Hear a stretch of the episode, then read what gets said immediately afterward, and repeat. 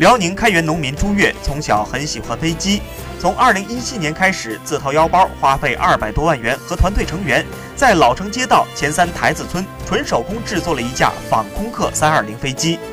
目前飞机外壳已经做好，进入内部装修和外部喷漆阶段。等飞机建造好后，他想把飞机做成主题餐厅、婚纱摄影和飞行驾驶体验于一体的项目。它虽然不能飞，整个制作过程也很艰难，但圆了自己的飞机梦。朱越说：“据介绍，整个工程预计到来年的五一劳动节能够完成，到时一比一比例的纯手工打造的空客 A320 客机就会呈现在世人面前。”